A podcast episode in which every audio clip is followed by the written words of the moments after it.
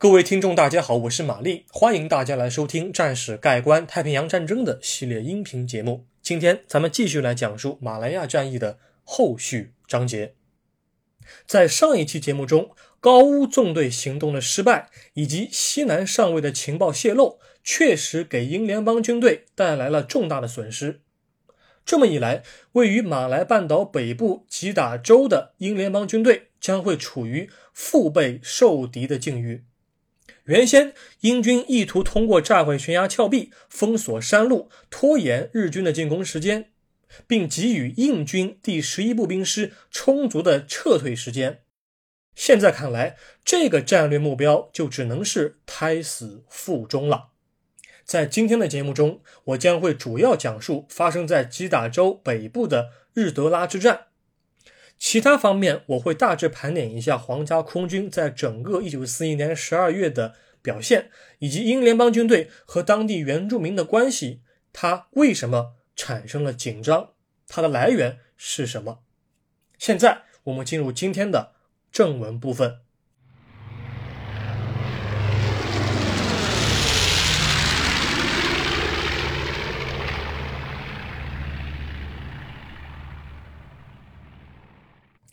双重困境，坚持抵抗死不少，全面撤退亡更多。其实，在太平洋战争真正打响的时刻，不只是美军珍珠港基地当中的美国官兵，他处于一个蒙圈状态，马来半岛的英国人也是如此。但咱们从表面的军事活动来看的话，好像看不出这样的一个迹象。似乎看起来，皇家海军的 Z 舰队已经部署到了新加坡。马来亚司令部当中对于军事行动的决策也很活跃，讨论也很积极，但是大部分官兵对于即将到来的陆上作战没有在心理上做好足够的准备。当时部署在北部前线的是印军第十一步兵师的两个步兵旅，印军第六步兵旅部署在左翼，第十五步兵旅部署在右翼，同时。十一步兵师下辖的第三个步兵旅第二十八步兵旅作为预备队殿后，这三个旅都隶属于印军第十一步兵师。那么之前呢，是该部队当中已经抽调出了数百人的部队参加了高屋纵队行动，但很可惜，这帮人无功而返。好，现在视角切换到日军方面，日军打前阵的是第五师团的左伯支队，是由左伯敬夫中佐指挥的。啊，这个支队的人数呢，它大概是少于一个步兵营，五百人左右。这些侦察部队在坦克的支援之下，于十二月九日夜间率先突入马来亚境内。印军的反坦克手，他们在日军坦克敞着大灯在主路上行进的时候，打了一次伏击，击毁了两辆轻型坦克，伤了第三辆。他们快速炸桥撤退，拖延日军的前进。这个时候，印军第十一步兵师的总指挥，也就是陆军少将大卫·穆雷里昂，他正打算着再打一次规模比较大的伏击。那主要是因为日德拉这个县城附近的英军防线和印军防线还没有部署到位。那么摧毁对方的坦克，至少可以拖慢他们的行军速度。于是，印军在张伦这个小镇的北面和南面。分别部署了工兵和反坦克炮，他们在十二月十日的夜间九点左右再次伏击了日军坦克，但日本人也不是傻子，他们马上调整了战术。他们在十二月十一日的白天发起了冲击，而不是在夜间。原先在夜间无法进行包抄的步兵，看不清地形的步兵，也在光线充足的太阳底下尝试侧袭，切断。印军的后路，负责伏击的是第十四庞遮普营，他的指挥官也就是营长是詹姆斯·费兹帕特里克中校。这位中校他当时去了不该去的地方，怎么回事呢？当时啊，大卫·里昂少将他想打一次伏击战，于是他本人就号召了一堆军官前往南面挑选伏击地点了。这位菲兹帕特里克中校，也就是其中的一员。更要命的是，庞遮普营当中所有的连的连长也加入了挑选伏击地点的行列队伍。他们把士兵们全部丢在了北面。到了一九四一年十二月十一日的中午，天上下起了暴雨，雾气弥漫，能见度不到十米。但日军的装甲部队却歪打正着地闯入了印军第十四旁支普营的防线，正好把这个营的部队分成了两半。印军只好马上撤退。那些挑选伏击地点的军官也只能够放弃原先的印军防线了。其实下雨带来的麻烦，它不仅仅是能见度不足的问题，这些密集的雨滴还会让炸药哑口无言。印军本来是要炸毁一些桥梁来阻止日军前进的，却在大自然的洗礼面前，这些桥梁是安然无恙，完全无法阻止日军坦克的前进。日军第五师团的左伯支队快速扑向日德拉的印军主防线。他们在十二月十一日的夜间遇见了英军的巡逻队，双方发生了交火。左伯支队在当天晚上激战了三个小时左右。支队总指挥佐伯敬夫中佐认为，与其冲突的印军部队只不过是一些后撤的部队而已。但是三个小时的激战之后，日军发现自己却无法歼灭这些军队。到了十二月十二日的上午，也就是第二天的白天，佐波敬夫中佐才反应过来，原来自己的部队前进过快，已经和印军第十一步兵师的主力交上手了。因此，日军打算调配人马，调来了步兵第十一联队和步兵第四十一联队的援军。打算在一九四一年十二月十二日的夜间再度向英军防线发起冲击。当日军撕开英军的防线缺口之时，大卫·里扬少将却向马来亚司令部的帕西瓦尔中将请求撤退。大卫·里昂少将这一次请求撤退，他不是他的第一次，他之前请求过一次，被帕西瓦尔中将给否定了。啊，否决的原因是什么呢？是。部队如果在战役早期便执行长距离的撤退的话，会扰乱军心。因此，日德拉之战是帕西瓦尔中将迫使大卫·里昂指挥印度第十一步兵师的部队在日德拉这个地方开打的。如果里昂擅自撤退的话，这场战斗发生的位置和地点可能又会向南移动数公里远。一九四一年十二月十二日的夜间，帕西瓦尔中将。同意了里昂少将的撤退请求，于是印军第十一步兵师的所有部队就开始向南撤退，准备在南面的一个叫鄂伦的小镇再度固守。但是战事并非大卫里昂少将所想象的那般顺利，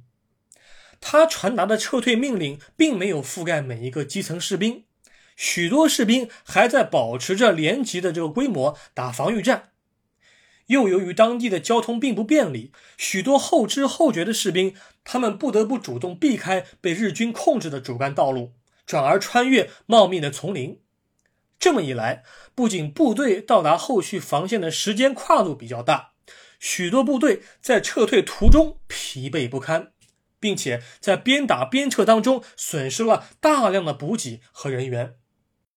主流历史学家他们认为啊，印军在撤退途中损失的官兵数量还要多于正面的日德拉之战当中损失的官兵数量，这无疑是英联邦军队犯下的一个大错。那么这个错误已经犯下了啊，没有后悔药可以吃。于是帕西瓦尔中将在一九四一年十二月二十三日，也就是圣诞节到来之前的时候，拿掉了。大卫·里昂第十一步兵师师长的位子撤职了。他认为，印度第十一步兵师应该拼命抵抗，为后续部队固守防线，赢得时间。但是帕西瓦尔中将，如果咱们从事后诸葛亮的角度来看的话，其实他有所不知，因为这个时候的日军部队啊，第五师团它并不是一个由马匹做牵引的一个部队，它是由轻型坦克打前站的一个高速推进的部队。当时日军的侦察车辆，他们时不时会不小心的闯入啊，或者说是遇见那些用脚来丈量土地的正在撤退的印军。印军当时缺乏有效的交通工具，以及本来应该还存在的皇家空军的空中支援。同时，大卫·里昂作为一名师长，作为一名陆军少将，他在颁布撤退命令之后，印军的撤退路线又是复杂多样的，命令又不清楚，这反而没能给部队充足的休息时间来恢复战力。况且这些部队在撤退途中还遭到了日军的连连阻击，伤亡并不小。讲到这儿呢，我还想补充两点。第一点是什么呢？是印军的第十一步兵师啊，它并不全是印度人，有两个英军的步兵营混编在第六步兵旅和第十五步兵旅当中，这是一件事儿。第二件事是什么呢？印军的第十一步兵师下辖的第二十八步兵旅。他全是库尔卡人，库尔卡人呢？关于他的历史、他的战斗力、他的一些民族构成，我们就不在这一篇节目当中跟各位来普及了啊。那么要讲的话，可以讲很长很长。大家只要知道库尔卡人是由多个民族组成的啊，当时分布在尼泊尔和北印度地区，后来被收编到印缅战场当中的英军部队，他们的战斗力很强。他们的弯刀应该是比较著名的啊，但是当时他们缺少重武器，步枪有的，冲锋枪有的，但是缺少重武器，缺少支援性的武器。而日军在包抄防线的时候，通常是迫击炮啊、重机枪啊、掷弹筒啊，能用什么全部都用上，叫唤着一起上。因此，印军仅存的一些步兵的优势，却还是无法得到有效的发挥。啊，如果咱们就虚构一场战斗啊，在一个丛林当中，库尔卡的一个步兵连和日军的一个步兵中队，在没有支援的情况之下，他们单挑，那我觉得肯定是库尔卡步兵是获得胜利的。但是在对方具备啊步兵当中支援类武器比较丰富的情况之下，又有情报支援，又有空中支援，这些敌方压倒性优势的存在之下。这些部队只能是落荒而逃。到了一九四一年十二月中旬左右，吉打州它里面所有的皇家空军基地都已经被日方占领了。印军第十一步兵师在撤退至鄂伦小镇之后，分别在十二月十四号和十五号再次遭遇到日方的进攻，他们则继续后撤，并在十二月下旬左右，在吉打州南面的霹雳州的一个金宝地区。固守防线，在日本帝国陆军地面部队推进途中，日方的航空兵不断的轰炸击打州西面的槟榔屿，但是当地的英联邦部队不仅没有痛击日军，反而快速的丢下了当地的百姓。他们自己在撤退途中对白人妇女和孩子照顾有加，却把当地的平民百姓当做了日本人的挡箭牌。有部分历史学家认为，马来半岛上原住民对英联邦军队的敌意，便是从槟榔屿遭到空袭之后开始产生的。如此一来，日军的入侵行动不仅得到了当地更多原住民的情报支持，自行车也就不那么缺乏了。截止到一九四一年十二月十五日，马来亚北部的仅存的战机，也就是澳大利亚皇家空军的第二十一中队和第四五三中队，他们全部仅存的战机全部回撤到了吉隆坡附近的空军基地。而截止到十二月二十号，马来半岛上所有的轰炸机，包括布兰海姆的 Mk 一型、Mk 四型以及哈德森式轰炸机，全部接到上级命令，撤退到新加坡的基地当中。因此，皇家空军在整个十二月当中的消极表现，它所产生的后果，便只能够让尚未准备好开战的英联邦陆军来承担代价了。讲到这儿，想必有听众会有另外一个疑问：难道日军在马来半岛上的所有行动都是十分顺利的吗？一直这样高速推进下来，没有遭到任何的阻力吗？答案当然是否定的。下一期我将讲述的金宝之战，将告诉你英联邦军队是如何粉碎日军的美梦的。下一期再会。